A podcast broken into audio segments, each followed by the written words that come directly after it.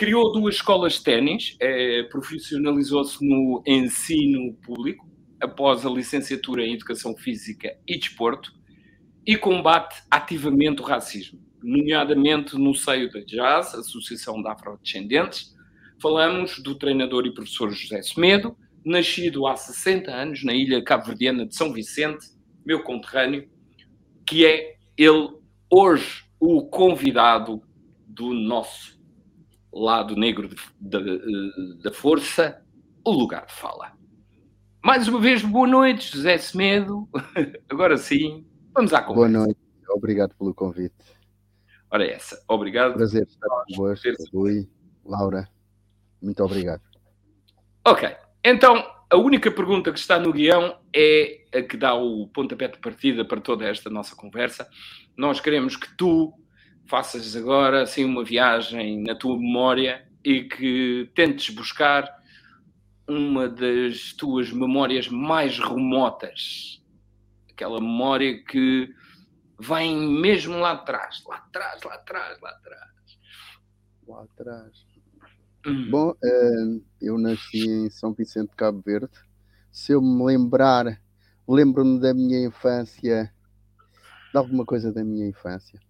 Lembro-me da minha avó uh, apanhar aquilo que se chama uma juvita em Cabo Verde e levar toda a gente, que é uma carrinha de caixa aberta.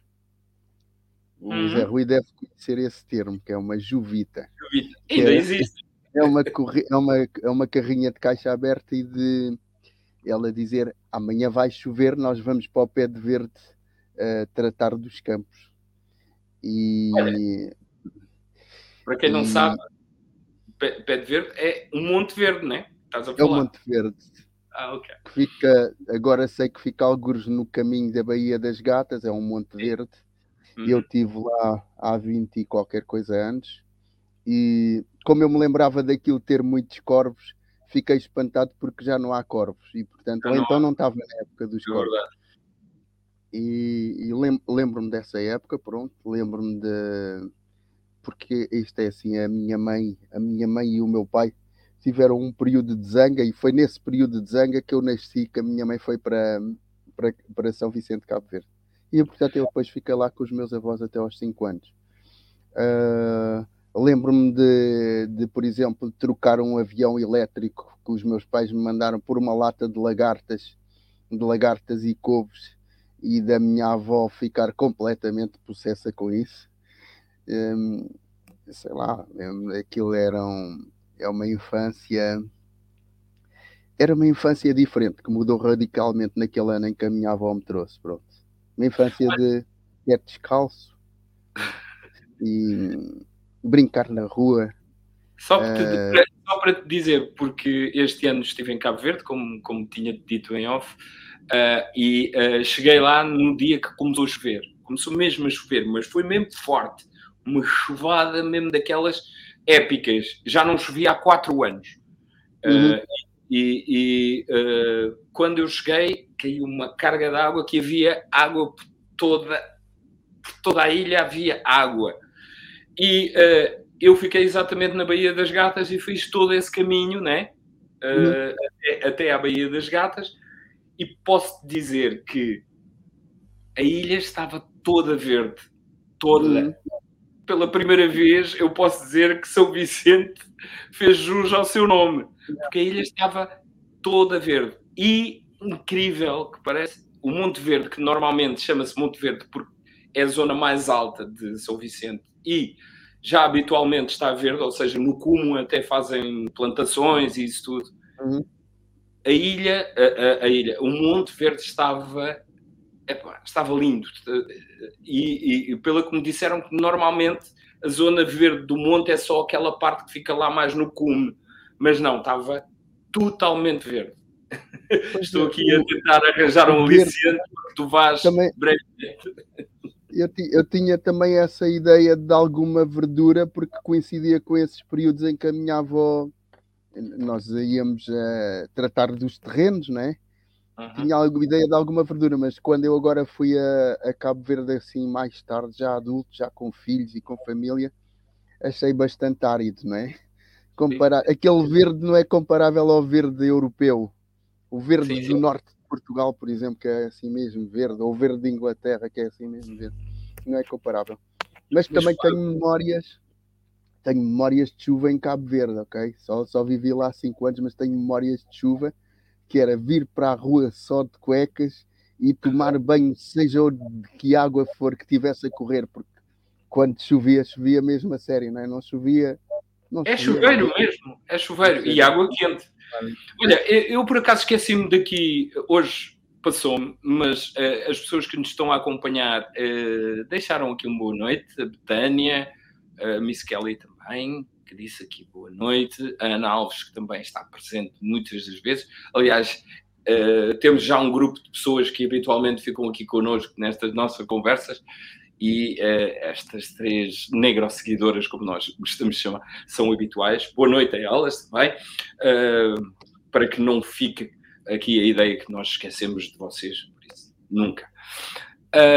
então, Dizias tu que, uh, pronto, nasceste em Cabo Verde. Eu já sei que foi em 1960, não é? 62. 1962, assim é que é. Porque, porque estás prestes a fazer 61, não é? Eu faço 61 no mês de setembro, no próximo dia 9 do 9.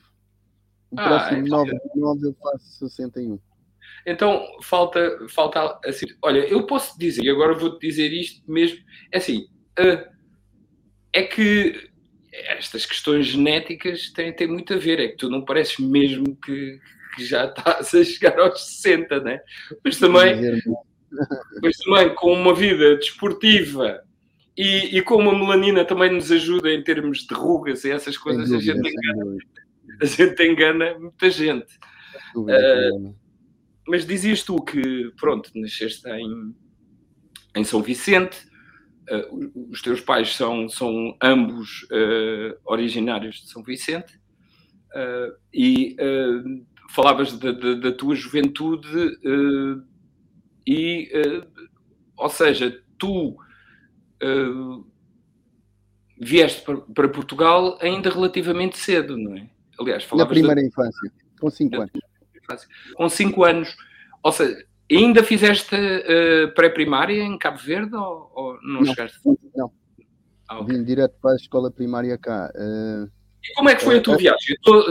Eu estou só a perguntar isto porque provavelmente será muito parecida com a minha, mas uh, eu nós embarcamos, eu e, a, eu e a vovó, que era, era o nome da minha avó, era a vovó. Eu e a vovó embarcamos no, no Amélia de Mel. E. Ora, aí está. Tal como a, eu. A viagem era muito demorada, era para aí, não sei se era uma semana ou assim. Uma semana? Para aí. Uma e semana. pronto, eu lembro-me daquilo, a minha avó enjoava a toda a hora e eu vinha lá com os. Tinha um comboio elétrico e mais um aviãozinho e estava hum. sempre nos corredores a brincar durante a viagem. Nós parámos na Madeira, não sei se foi um dia, se foi dois dias Sim, e depois viemos ter aqui ao Cais de Alcântara, onde os meus pais me esperavam. Tal e, e... qual como uns anos certo. depois.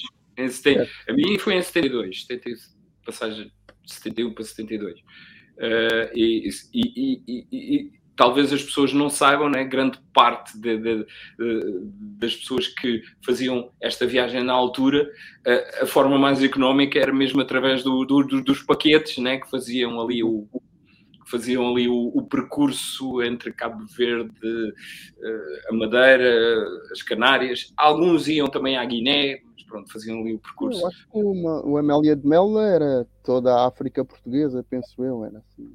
Hum. Eu, por acaso, não sei qual era o nome do paquete que eu vi. Diz, diz lá.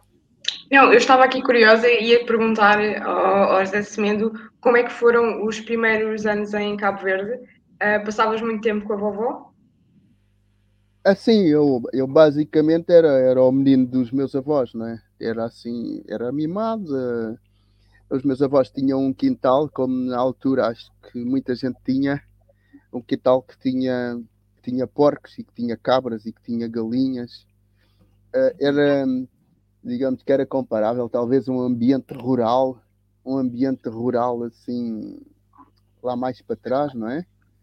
Porque nós não tínhamos, na altura não tínhamos canalizações. A nossa água, a água que nós bebíamos era retirada de, de uns vasos grandes em barro.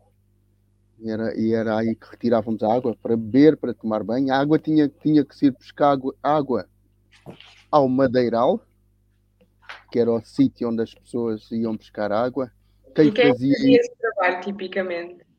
As criadas da casa as mulheres cabo-verdianas eram, eram duríssimas, portanto faziam aquele caminho às vezes que, que, fossem precisas com a água à cabeça, que é uma coisa que eh, eu acho que ainda se vê muito em África, que é carregarem, carregarem pesos enormes, portanto aquelas latas de água, eu diria que eram mais de 10 quilos, certamente.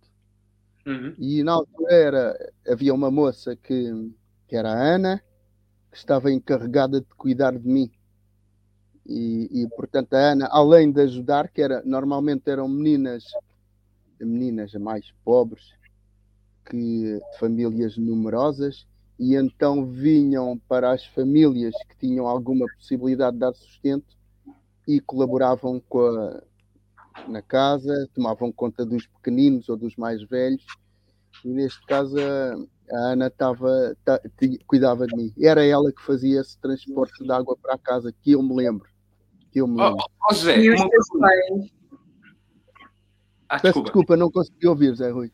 Era a Laura que estava. estava. Ah, eu é que... a Laura. Não, ia só perguntar, então pareceu-me que os teus pais vieram primeiro para Portugal. Foi isso?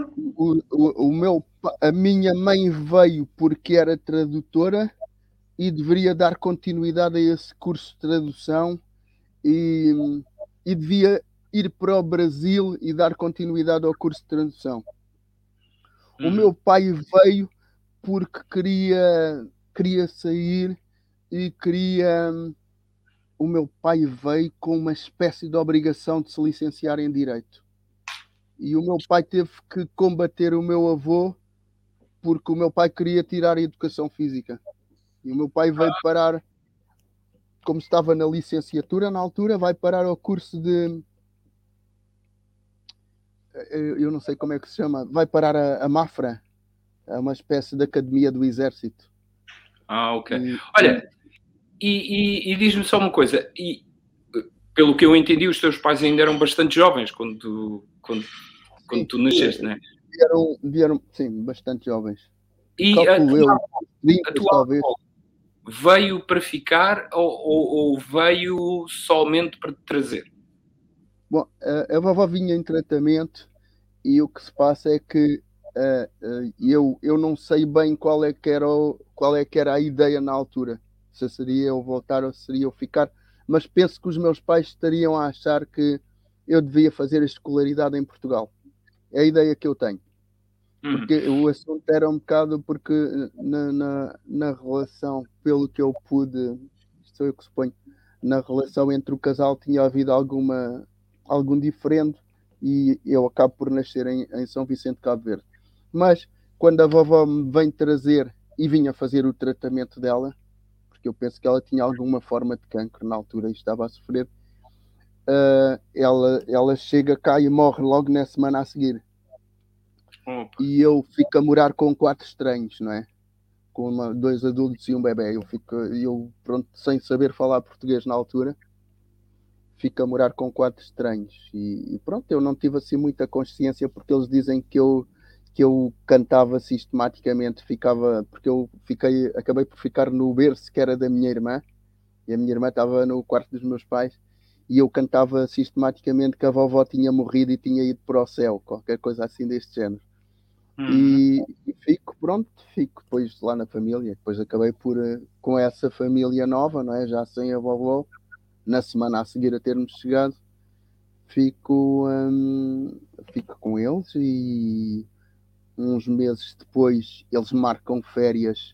A minha avó morre, é o funeral e não sei o quê. Uns meses depois eles marcam férias para a Praia das Maçãs e eu rapidamente eh, mudo, muda o cenário da minha vida, não é? Eu passo para lá e entretanto vamos com vamos passar férias com aquelas famílias assim médio-burguesas que, que, passavam as férias na Praia das Maçãs E eu logo ali estou a aprender a, a estou a aprender a falar português e ao mesmo tempo estou a aprender a andar de bicicleta com os miúdos da vizinhança e a, a Olha, mas esta, esta, família tinha alguma ligação familiar com, com, com, contigo? Eram cabo-verdianos ou era uma família portuguesa? As famílias de lá da, da Praia das Maçãs? Não, nós, é. eu, os meus pais alugavam uma casa. Ah, ok. A família então... com que eu estou a viver, a família com que eu estou a viver são os meus pais verdadeiros. Ah, Porque ok. eu não conhecia os meus pais verdadeiros. A minha avó que me traz, a minha avó traz-me e morre nessa semana em que chega a Portugal. Uhum. E eu fico a morar com os meus pais verdadeiros que eu não conhecia. Pois, exato, isto acontece porque há bocado, quando explicaste, disseste, ah, eu vim morar com estes quatro estranhos, eu achei isso ah, muito interessante, porque lá está, eu, eu percebi. O meu pai biológico, os quatro estranhos são o meu pai biológico, a minha mãe biológica e os meus dois irmãos biológicos. Ah, o, que só mostra, o que só mostra o quão impactante para ti deve ter sido perder, eh, deve ter sido perder a vovó. E eu queria te perguntar: esta vovó era mãe de quem? Do pai ou da mãe? Era mãe da minha mãe. Era, e como é que foi então? Era a vovó para... Guida, era mãe da minha mãe. E como é que foi para a tua mãe então lidar com a perda da sua mãe? Pois eu não Uma sei, semana depois, não é? Uma semana depois de ter chegado. Para mim foi o. Eu sou, eu sou órfão para sempre, ok? Uhum. Da, da, minha vovó, ok? E pronto, apesar dos meus pais depois terem cuidado de mim devidamente, pronto, eu. Um... Mas tu eras, tu eras o Codé, não é? Eu era, não, o mais velho. Ah, eras o mais, velho. Ah. mais velho. Os outros dois nasceram cá. Os outros dois são, são, nasceram na maternidade Alfredo da Costa. Eu nasci ah. na freguesia de Nossa Senhora da Luz, São Vicente de Cabo Verde. Tal, nasci em casa. Tal, tal, e qual como eu. Mas olha, eu e há outra. Com a, a outra coisa... assim da minha madrinha, que é a Dinha Rock.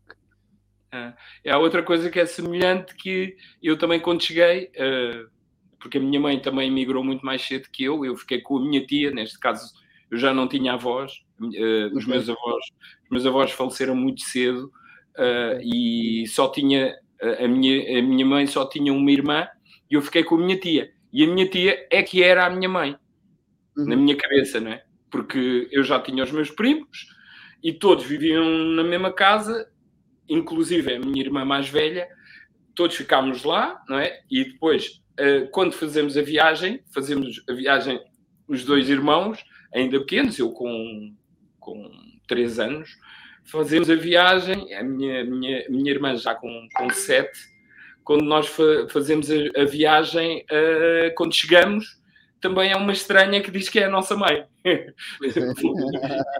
esta, esta, esta similaridade são, são histórias muito. Se calhar, provavelmente, haverá muito mais histórias de todas estas pessoas que vieram nos anos 60, 70, muitas histórias muito parecidas de primeiro virem os pais e depois virem os filhos, e às vezes deixarem-nos tão pequenos que nós nem temos a noção da, da, paternidade. Quando chegamos é que nos deparamos com, com, com a paternidade. E, mas, mas tu, quando chegas, vais viver para Lisboa. Sabemos que as férias eram na Praia das Mitas, mas foram viver para onde? Uh, os meus pais moravam no Dafundo e, e tiveram que mudar de casa porque a casa era muito pequena, então mudaram para esta casa em Algés, que é a casa da minha mãe agora. Não é assim muito longe. Não, não, era, mesmo perto, era mesmo perto. Mas mudaram hum. para essa casa, que é a casa onde a minha mãe ainda hoje vive. Uhum. E. Então, e José, deixa-me perguntar-te se afetava de alguma forma a dinâmica da família tu seres o irmão que vinha de São Vicente, porque entretanto tens mais dois irmãos, certo? Tinhas uma irmã? Sim. Bebés, eles bebés, não é? Eu, eu tenho diferença de 3 anos para o meu irmão, portanto ele teria dois.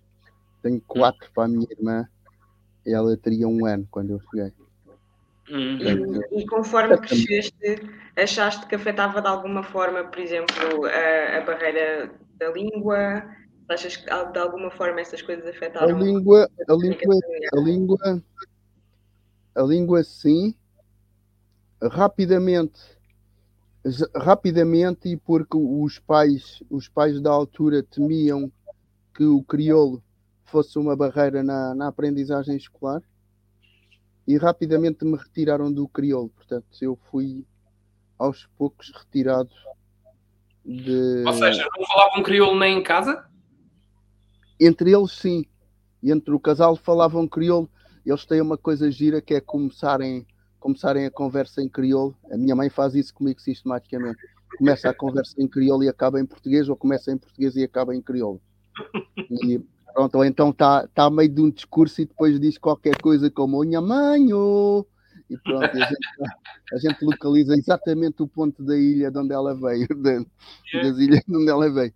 E, mas uh, para mim, a mim retiraram-me retiraram rapidamente da língua e eu depois, quando entro para a escola, acho que entro a falar uh, razoavelmente bem português, porque eu, uh, passado um mês ou dois de estar na escola, ela chama, a diretora chamou o meu pai para mostrar que eu que já lia, assim uma coisa, e põe-me põe a ler a, a lição das andorinhas as andorinhas, na primavera, as andorinhas fazem os seus ninhos.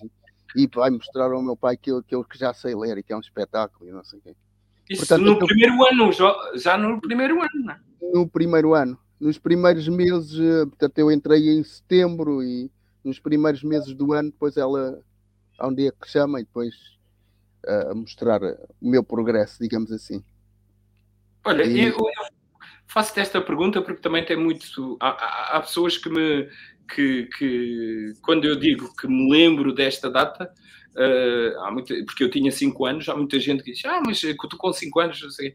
Há muitas memórias que eu tenho dos três, porque a viagem é impactante e, e, e, e ficou na minha memória também, com 3 anos. E há pessoas que dizem: Ah, com 3 anos ainda te lembras. É, é, é normal para uma criança que vive uma mudança tão extrema que estas coisas fiquem uh, registadas. Mas uh, há um momento que, que, que, me ficou mesmo muito registado e que há pessoas que dizem, é, com 5 anos, que é o 25 de Abril. Uh, para ti também notaste essa diferença? O 25 de Abril? Sim. Ah, não, o 25 de Abril já é diferente. Eu, eu no 25 de Abril estou no, no primeiro ano do, do ciclo preparatório, que agora é o quinto ano. Uhum. Eu estou no quinto ano e eu no 25 de Abril estou, estou no piquete de greve da Manuel da Maia, quando... Pô, tu andaste no Manuel... Olha, é curioso, eu, eu estudei alguns meses no Manuel da Maia, que fica ali perto é. Ourique, não é? Campo Ourique, Campo Ourique. Eu, eu, eu, estudei alguns meses lá. E, e como é que foste então, parar ao Manuel da Maia? como é que eu vou lá parar? O meu pai é, é lá professor, eh, é professor na Manuel da Maia e é, é, orientador de estágio para os, para os jovens licenciados uh, em educação física. E então, ah. como o meu pai vai para aquela escola e lhe dá jeito de levar-me, eu vou e venho com ele, havendo dois dias em que eu tenho que apanhar o autocarro 12 para vir para casa. De resto, nos outros dias, eu consigo ir e vir de carro com ele. E, mas o, aí essa vivência do 25 de Abril é espetacular porque então os alunos do quarto ano, que agora seriam os do oitavo ano, bem, eh, na verdade havia alunos de, do quarto ano lá que pareciam pai, nossos pais, não é? Basicamente naquela altura aquilo, havia lá alunos do quarto uma grande ano. Que é um adulto que anda aqui ao pé de mim, cuidado. Portanto, os alunos do, do quarto ano Os alunos do quarto ano tomam conta da escola e sobem à varanda do ginásio com megafone e nós do quinto ano fazemos piquete de greve e não deixamos ninguém sair da porta do refeitório. Inclusive, eu lembro-me de, de, havia pessoas que querem entrar e nós começávamos fascista, fascista e atirávamos a eles, que era espetacular, assim, acho que é, é, um momento de luta assim espetacular. Esse, esse, esse 25 de Abril na Manuel da Maia era. Surreal. Mas qual é que era, qual é, de onde é que vinha a tua noção do que é que estava a acontecer na altura e quais é que eram as tuas posições? Então, houve dois dias ao que é que fecharam, fecharam, fecharam tudo, não é?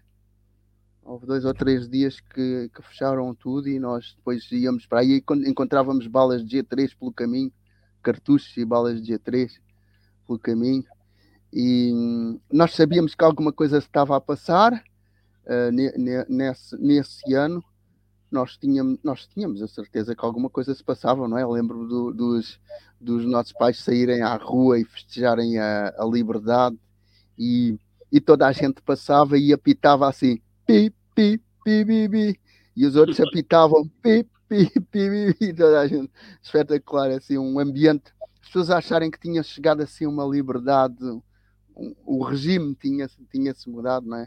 Íamos ouvindo que passava-se alguma coisa, alguns numa cena chamada Quartel do Carmo, estava-se a passar qualquer coisa. E nós íamos sabendo, mas pronto, o ano é assim. Aquilo era aquilo, aquilo ao mesmo tempo que tinha esse espaço de em que éramos pequenos revolucionários ali, tinha, também tinha um lado mau, é que o, o, o meu pai podia-se, o meu pai era meu professor. eu, eu não era um miúdo muito sossegado.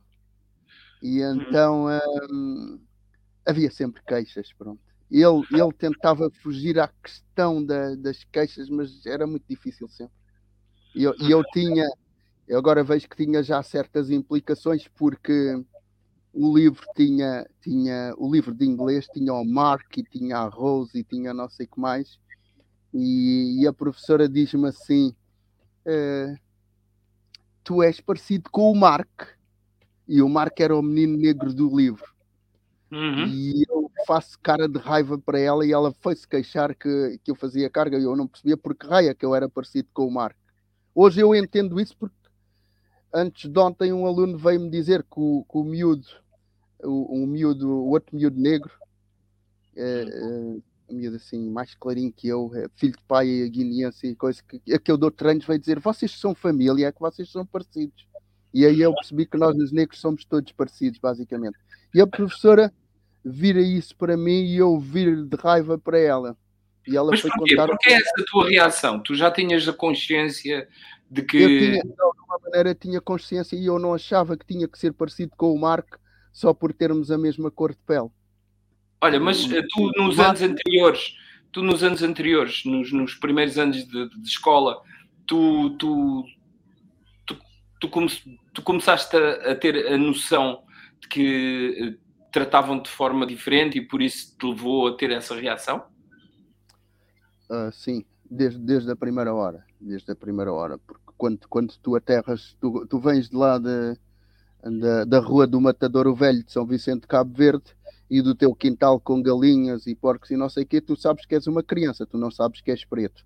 Tu chegas hum. à escola chegas ao externato a colmeia e há lá um miúdo que está-te a chamar preto e a ameaçar-te. E que acaba por te bater e tu percebes, pô, há aqui qualquer coisa diferente. E eu salto cá para fora com a régua na mão. É para... porque o miúdo tinha-me agredido e, e chamava-me preto e não sei o quê. E, e então chamaram lá o meu pai à escola, nessa altura. E, e pronto, eu já sabia, eu já sabia que era preto aí. E, aliás, algum, eu, dos teus pais tiveram, tiveram alguma conversa contigo depois dessa tua reação?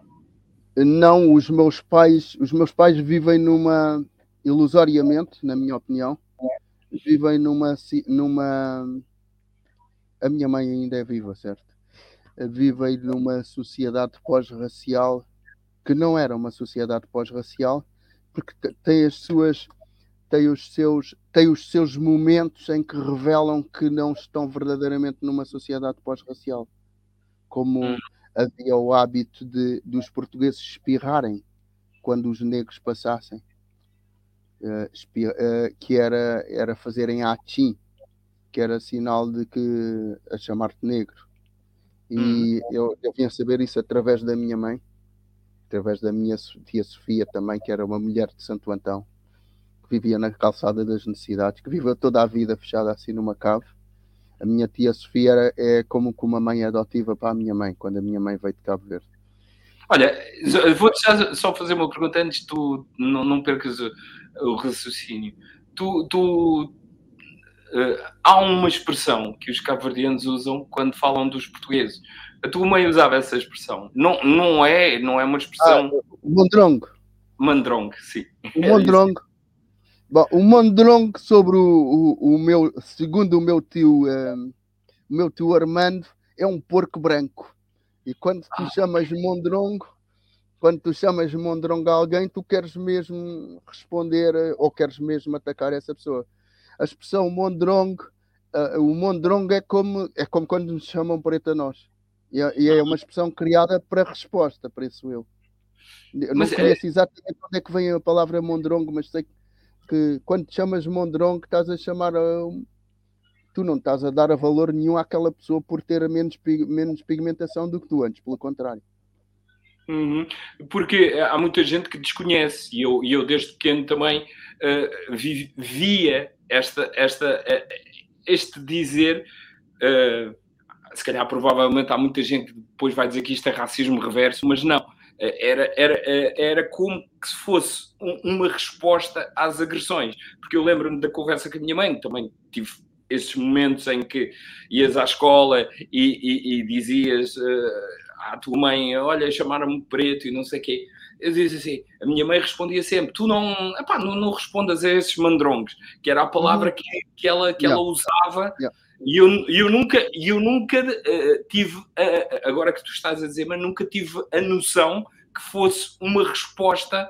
Eu pensava que era simplesmente uma expressão que se usava para uh, para identificar uh, o, o, português em Cabo Verde. Mas uh, agora, vendo a coisa nessa perspectiva, parece-me ser, sem dúvida, uma resposta a uma é agressão. Um andronguete. Eu tinha um coleguinha que veio de Cabo Verde e esse entrou ali tipo para o terceiro ou para o quarto ano sem falar português. E eles chamavam-lhe preto e ele chamava-lhes mondrongo. Eu respondia logo, era ó oh, preto, não sei o quê, está calado, seu mondrongo, era logo assim. É, é uma expressão utilizada, porque Cabo Verde é uma sociedade uh, muito racializada e muito colorizada. Ah, era, isso que eu ia, era isso que eu ia te perguntar. Uh, é porque, olhando, provavelmente... olhando para ti, uh, e, e, tu sabes que em Cabo Verde nós temos umas temos várias paletes de, de cores até na minha, na minha casa noto isto, a minha mãe era muito, muito mais clara, a minha irmã também, uh, eu mais escuro, lá está, porque eu sou fruto de uma miscigenação entre um badio e um... E um, e um uma sampajuda. E um, um e então eu, eu, trago esta coloração mais, mais escura de, dentro de uma família em que toda a gente tem, tem é muito mais clara, aliás... É, quase toda a minha família é muito mais clara que eu, e inclusive agora as minhas sobrinhas são assim um bocadinho da, da, da, da cor da, da Laura, assim, hum. todas elas são assim muito mais clarinhas, e a minha irmã também era mais clara, e eu era o mais escurinho, porque lá está, tinha esta mistura entre um crioulo e um badio. Mas isto para dizer o quê? Cabo Verde, uh, e ainda temos esses resquícios do colonialismo, não é? Que têm a ver exatamente com o colorismo tu, quando és muito mais claro, eh, já eh, parece que tens uma maior aceitação. Mas isso foi algo que foi incutido na nossa cabeça. E isto ainda prevalece em Cabo Verde. Mas tu, sendo uma pessoa muito mais clara, uh, tinhas a noção de que, espera aí, mas eu uh, aqui estou-me a chamar preto, mas afinal eu não sou uh, como, por exemplo, o teu amigo, que era mais escuro. Uh, não, aqui, é, se não há, aqui a minha proximidade à branquitude não vale nada.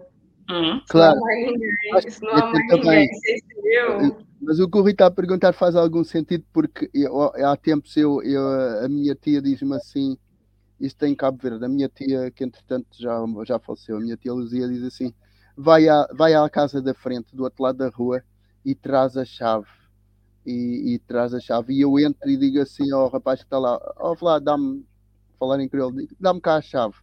E ele vira-se lá para dentro e ele diz assim: Oh, mãe, está aqui um rapazinho branco a pedir a chave. e eu assim, porra, meu. Os gajos passam a vida a chamar-me preto lá em Portugal, agora chego aqui e este diz que eu sou branco. E pronto, tudo, tudo depende de uma questão de perspectiva. Agora, o, o colorismo o colorismo não é só não é só incutido de um modo geral e eu penso que foi alguns em Germano de Almeida que eu terei lido qualquer coisa assim porque eu li muito pouco Germano de Almeida mas entretanto ofereceram-me um livro colorido que tem uma parte da história de Cabo Verde que era que era essa parte de haver uma vantagem das mulheres casarem com homens brancos ou terem filhos com homens brancos, porque em Cabo Verde do passado, não é? No, no Cabo Verde do passado um, havia vantagem em uh, os, os mestiços, os, os chamados mestiços, aquelas palavras que a gente não sabe bem agora se pode usar ou não, eram, eram filhos de, de brancos e de mulheres negras, normalmente. E tinham vantagem e herdavam a terra dos pais. Há uma terminologia em Cabo Verde que tinha a ver mais com as mulheres, né? porque as mulheres muitas vezes eram, eram uh, pronto, muitas delas tinham um cabelo muito mais liso, e depois havia aquelas que tinham cabelo crespo, ou carapinha, mais ou menos como eu, que se dizia que era cabelo beijo, ou seja, cabelo velho em, hum. em português. Isto aqui é sintomático também de, de desta. Completamente. Completamente. Desta... Um, a, a, a minha mãe a minha mãe tem cabelo bom, tem cabelo de, de mulher indiana, pronto. Só o cabelo bom. E a minha, e a minha mãe, não, não, não, sei se imaginas o choque depois que a minha mãe é branca em Cabo Verde, ok? E, mas cá depois não é, né? E o que é que se passa é que ela usava o cabelo solto, que era o que, que, era o que dava origem a essas coisas de, das pessoas estarem a espirrar e estarem a chamar cabelo, cabelo de palha de aço, quando lá em Cabo Verde era considerado cabelo bom. Mas esta história, esta história a mim ainda me irrita porque os putos na escola trazem este, esta coisa do cabelo bejo. Normalmente quem, os putos da praia dizem cabelo bejo e os putos de São Vicente e Santo Antão dizem cabelo rum. É o cabelo hum. ruim. ruim. Cabelo ruim. E, e eu, eu, portanto, eu tenho uma guerra com a minha família porque eu quando, quando chego ali aos talvez 16 anos e começo a querer ter um afro, porque entretanto os meus primos que vinham do norte apareciam assim com aqueles afros assim mais largos que os ombros e eu também começo a querer ter um afro e, e começa o combate com os meus pais em casa. Porque os meus pais não me querem, eu sou um menino que está a treinar ténis e que está a estudar e não sei o quê e, e aquela, aquela africanidade toda de ter um cabelo cabelo bastante volumoso. E depois, mais tarde, quando eu surjo com dreadlocks, então aquilo vira uma palhaçada. Porque toda a gente na família tem uma, uma tem a missão de me convencer que desde o meu, meu tio Lázaro que diz assim vou-te aparecer um arrumador de corre. E eu, quer dizer, parece um arrumador de carros. E eu disse, está bem, eu pareço um arrumador de carros, mas tu és careca, eu sou mais bonito que tu era. Tem aquela história. Depois, uh, depois aparecia, aparecia a minha tia, a minha tia Rosarinha. Posso, posso fazer sotaque de Santo Antão? Sim, sim, fazer. Ela, ela, ela, confundia entre mim e o meu irmão, e depois dizia: Anthony, Modo que é bom te trazer esse cabelo. Botei um carinha tão bonito, bom te trazer esse cabelo. E eu, eu posso fazer a transição. Porquê que tu não cortas esse cabelo? Tens um cabelo tão bonito e porquê que não. não exato. Tens uma cara linda, só que esse cabelo dá-te um aspecto não sei o quê. Pode ser confundido com outras pessoas e tu és afinal um bom rapaz. E eu disse, mas eu posso ser um bom rapaz e continuar a ter os meus dreads e não sei o quê. Mas pronto. Olha, e, e já agora daqui a bocado já vamos falar da tua paixão pelo ténis, mas uh, eu vou só antecipar. Uh, então quero dizer, quando apareceu o Yannick não há, tu, olha, estão a ver? um, bom, isso dá uma, dá, dá uma série de episódios, porque quando eu tinha dreadlocks, o Yannick é. Noah não tinha. E depois, quando o Yannick Noah pôs acrescentos e os meus dreadlocks então passaram a ser como se eu tivesse a copiar o, o Yannick Noah, porque eu já tinha há vários anos dreadlocks e surgiu Yannick Noah com. Eu não tenho nada contra. Pronto, cada um põe o seu cabelo como quer, não é? Eu achava que o meu era mais natural e. e eu sentia-me mais basofo do que, do que ele com, com os acrescentos dele. Embora ele, ele também faz isso o, o Yannick Noah é, é, filho da Mary Quant, não é? E de um jogador de, e de um Noah, de um jogador camaronês de futebol. Pronto. É, e, e, eu acho que ele também aquilo é uma forma de, de afirmação da africanidade dele. Hum. Mas eu, eu na altura. Yannick Noah foi um jogador topo de ténis nos anos. Talvez, é, provavelmente, é. a Laura não deve saber, mas foi um jogador a Laura topo. não, a Laura ainda nos, é... anos, nos anos 90, para aí. É, foi um jogador que estava, que estava no, no, nos cinco melhores e chegou a ser um, um dos melhores jogadores de ténis. Foi, foi dos melhores, talvez, sim, provavelmente cinco ou menos. Mas, ou seja, ganhou as tuas dizer, as tuas dreads também foram uma afirmação da tua africanidade? Todo o meu percurso, todo o meu percurso a partir do princípio da, da adolescência vai à procura da minha africanidade. Porque uhum. eu, eu vou rapidamente vou à procura do, do crioulo perdido e das pessoas que sabem falar crioulo. E eu, eu então, quando a certa altura eu começo no Jardim da Algés a dar-me com os rapazes do bairro do Alto de Santa Catarina. E quando começa a dar-me com os rapazes do, do bairro de Santa Catarina, dizia assim: uh, vai haver uma festa africana. Uhum. Tu, os rapazes trazem uma garrafa e as raparigas trazem um doce ou, ou um salgado. E é só aparecer. E eu apareço lá e, e entretanto toda a gente está a dançar funaná. E eu, e que loucura! assim, Voltei a casa. Voltei a casa. Estou assim com os meus dreads ainda, ainda pequeninos assim e tal, e, e chego lá e com, sei lá, já uso várias coisas, não é? Já tenho vários adereços de dreadlocks e estou ali porque eu não quero, não quero ser nenhuma não quero ser nenhuma religião Rastafari, não é? E no uhum. entanto, ao mesmo tempo digo assim, mas mas há aqui qualquer coisa que talvez me sirva para criar uma certa identidade, que é eles vivem sobre os princípios já e tal, que é faz a coisa correta, não é? Uma espécie de do the right thing. Os uhum. princípios tal talvez me sirvam como, como assim um mantra de vida. Mas pronto, eu acabo por chegar ao Alto Santa Catarina e várias, vários rapazes do, do bairro degradado e construído têm dreadlocks. E uhum. então nós, eu sinto-me em casa, embora eu seja um dreadlocks que está sempre a estudar no, no Ribamar, mas depois sai para estas festas assim, fico encantado com aquele novo mundo que tem, tem funaná, tem coladeira, tem, uhum. tem, tem dança passada. Tem, tem cachupa. Tem, tem cachupa. Tem... Bem, cachupa nós fazemos sempre. Claro, é eu sabia que tu ias dizer isso. É preciso ver que na minha casa há coisas que não se perderam dessa tradição. A, a, a, a gente sempre comeu cachupa, molho de Manuel António, midgingron. Aos, aos, domingos, não é? Aos domingos de manhã. É, nós comemos cuscuz cá em casa no domingo passado, pronto, para já. Ah.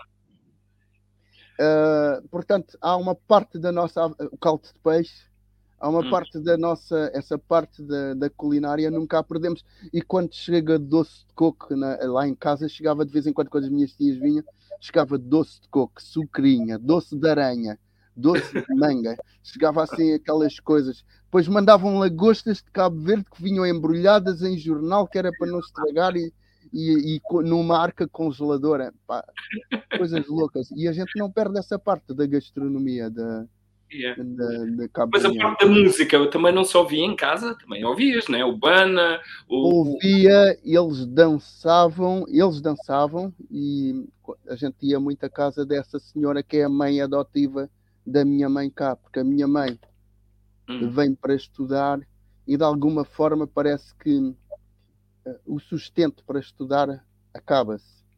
E essa senhora que é a tia Sofia é uma senhora que nunca conseguiu ter filhos. E a minha mãe aluga o quarto à minha mãe e depois adota a minha mãe.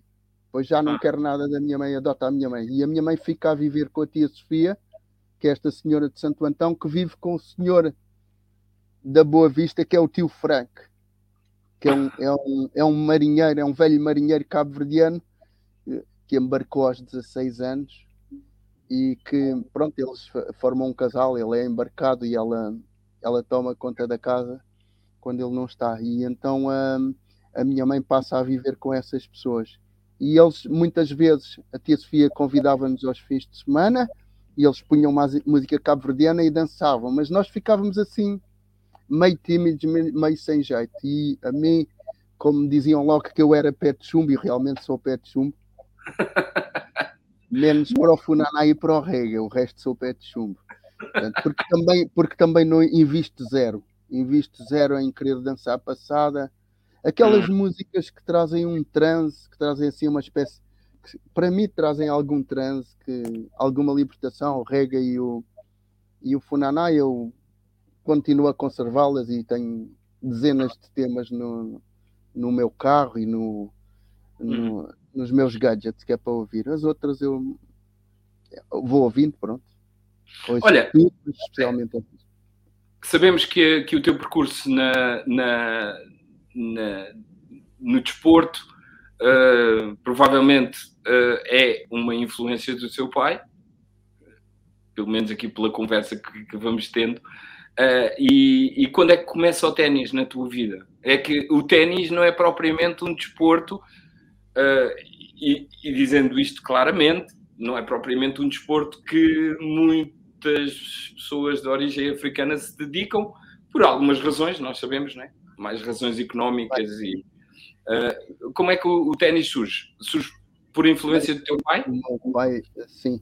O, o meu pai é uma pessoa com um currículo um currículo desportivo que eu não consigo fazer na vida toda, porque o meu pai foi futebolista na Académica em Cabo Verde, foi lateral direito, depois foi, foi campeão nacional de rugby aqui em Portugal, uhum. foi, foi sprinter do Exército, foi, representou o Exército português na prova de 100 metros e foi basquetebolista no Farense, eu no Algarve foi basquetebolista no Farense, portanto tem um percurso desportivo, depois foi tenista em que investiu bastante e teve inclusive nas estruturas associativas e federativas do ténis e foi treinador de ténis e foi uma das pessoas, um dos precursores da formação em ténis. Na altura jogava ténis quem tinha jeitinho e depois eles criam esta coisa que é de começarem a ensinar ténis.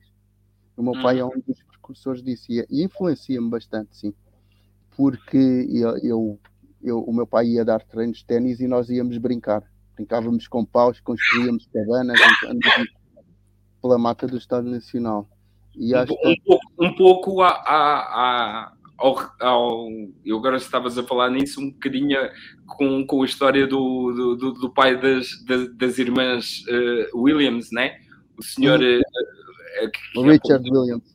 O senhor Richard Williams, que há pouco tempo foi retratado num filme que chamava-se o King Richard, sobre as uhum. duas, as duas irmãs uh, Williams, uh, mas o teu pai então começa a ser o teu primeiro treinador, não é? Sim, o meu pai ser o meu primeiro treinador e, e na altura eu, eu, tava, eu andava lá pelo estádio, não é? A brincar com os outros meninos e o meu pai diz assim, eu uh, aos meus filhos não, não vou impingir a modalidade, quando eles pedirem quando eles pedirem para jogar ténis assim eu poderei eh, dar um empurrãozinho. E ele, eu digo-lhe assim: ó oh, pai, e que tal arranjar uma raquete para mim? E ele arranja uma raquete e eu passo a vida depois a bater à parede, a jogar contra a parede do Estádio Nacional. Uhum. agora, pronto, depois nós não, não fazemos porque o ténis é um desporto que implica um grande investimento. Tu, uhum. tens, que, tu tens que jogar um, um bocadinho como se tu deres, puseres o peixe num aquário pequenino, ele é desse tamanho, mas se lhe apresentares ao mar largo, ele depois cresce e desenvolve-se. E nós não temos, não temos uh, naquela altura, penso eu que, embora eu tenho sempre a ideia que o meu pai ganhou bastante bem com o ténis e com a escola e com tudo na altura dele, mas pronto. Uh, o que é certo é que eu um, nunca tenho a possibilidade de sair para, um, para tentar ser profissional da modalidade também não sei, nesta altura, não sei francamente se tinha a qualidade suficiente para, para ter feito esse percurso, porque simplesmente não foi experimentado. E portanto eu andei ali pela ténis e fiz alguma competição nos escalões jovens, mas nunca, nunca cheguei a fazer competição internacional. Pelo menos uh, competição internacional assim válida. Acabei por fazer alguma do género um, encontros de escolas em que vinham outros clubes de fora e pronto, mas uma, uma competição internacional assim sem grande significado. E Eu quando acho. é que começaste a sentir que querias também seguir para, para a parte da educação física, querias fazer o, o desporto parte da tua, do, do teu futuro? Eu tinha duas hipóteses. A minha primeira, eu queria ser naturalista. Havia pessoas na altura que nós víamos na televisão, a que chamavam os naturalistas, que eram pessoas que faziam filmes sobre a vida selvagem. E eu achei que havia de ser uma dessas pessoas. Ou se não, como não, como não havia nenhuma especialidade que me levasse lá, eu apontei para ser veterinário. E, e, andei ali uns tempos, pronto, eu tinha, e eu quando chegou à altura, uh, eu fui influenciado pelo meu pai naturalmente nessa altura. Quando chegou à altura que eu podia ter decidido se ia ser veterinário, que eram os dois cursos da Universidade Técnica de Lisboa, podia ser veterinário, podia ser uh, professor de Educação Física e treinador. E eu e... seria treinador. Porque eu aos 17 anos comecei, comecei a trabalhar no, por pressão familiar, não é? O pai, pá, estás a andar para a frente com esse décimo segundo e não sei o quê e tal, se calhar vais começar a dar uns treinos e a ajudar na organização das provas. E ganhas algum ainda. E eu comecei. E fui ficando.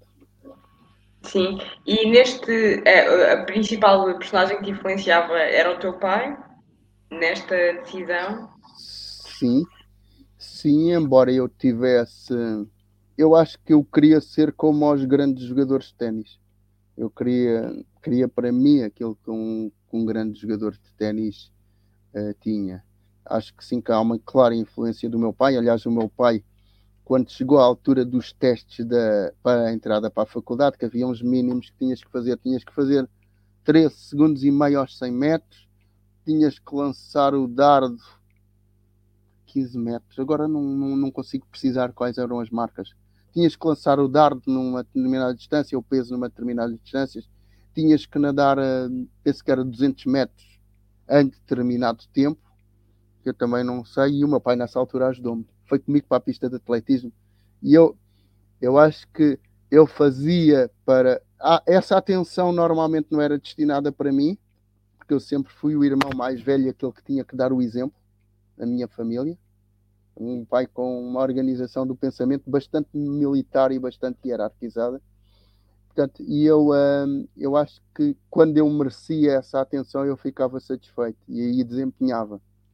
E pronto. E, é, e entretanto, pronto, já deves ter reparado, perdemos aqui o Zé, mas está tudo bem, estamos só a ter eh, problemas de luz, pelos vistos a luz foi abaixo.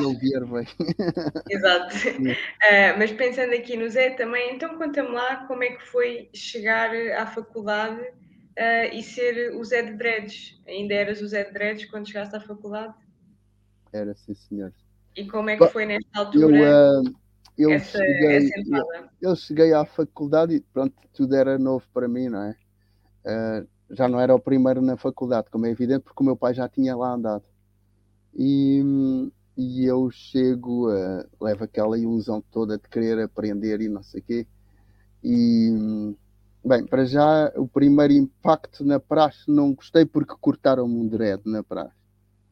Pronto, no, durante, um, na entrada do Salão Nobre. Eu sou atraído ao, ao Salão Nobre por um colega do ténis, que já lá andava, andava já na faculdade há algum tempo, ele disse: Olha, anda ali até ao Salão Nobre que tu vais ver o que é, que é interessante cá na escola.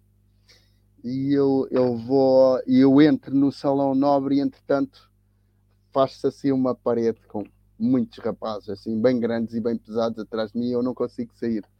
E entretanto começam-me a empurrar lá para a frente muita gente assim, empurrar lá para a frente. E pronto, eu tive que ficar lá, coisa, e entretanto fazem uma praxe, e na praxe pá, fazem uma série de brincadeiras que costumavam fazer na praxe.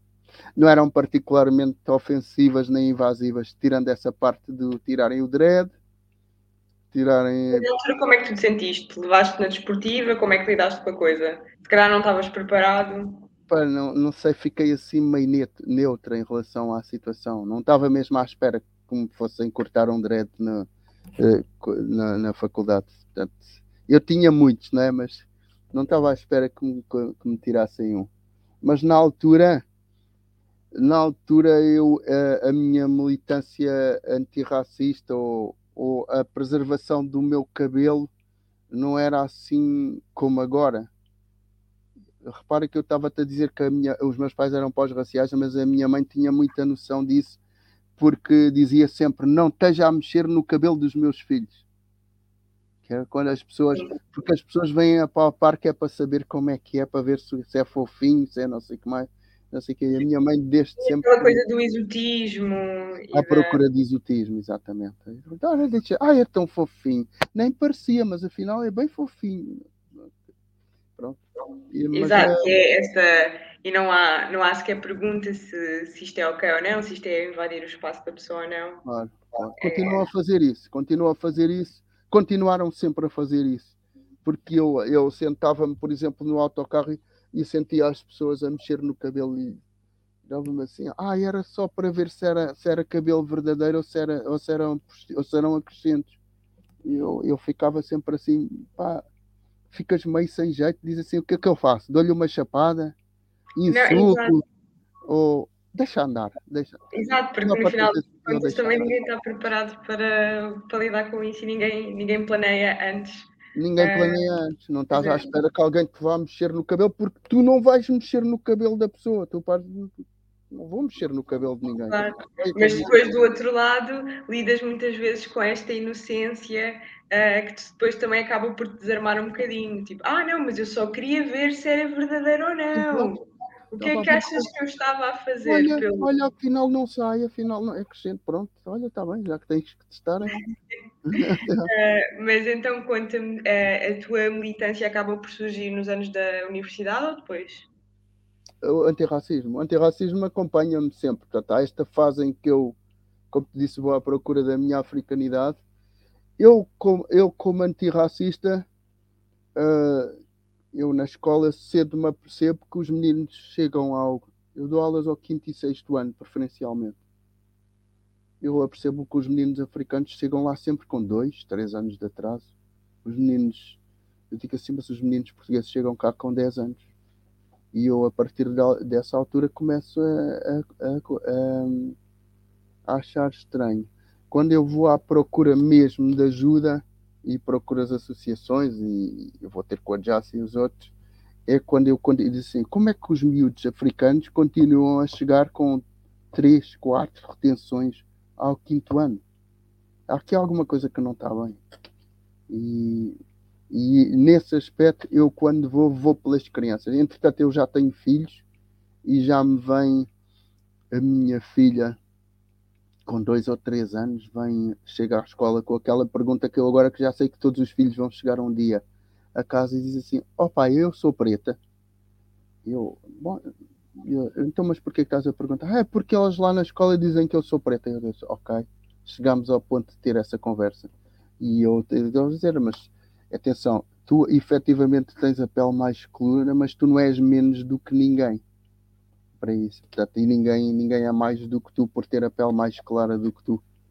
E, e é nessa altura, e nessa altura, e isto é, é, relativamente recente, terá uns 10 anos, é que eu me torno mais militante antirracista. Quando eu apareço em conferências, em, quando eu, é uns anos antes de eu aparecer naquela primeira carta que foi escrita há uns 7 ou 8 anos para, para a ONU, a denunciar uh, a falta de uh, as condições dos afrodescendentes e a Sim. falta de aplicação da década de afrodescendentes, que ainda estamos na mesma, não é?